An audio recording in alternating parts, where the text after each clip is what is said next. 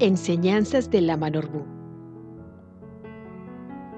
Cuando uno aprende a caminar hacia la luz, las sombras quedarán atrás automáticamente.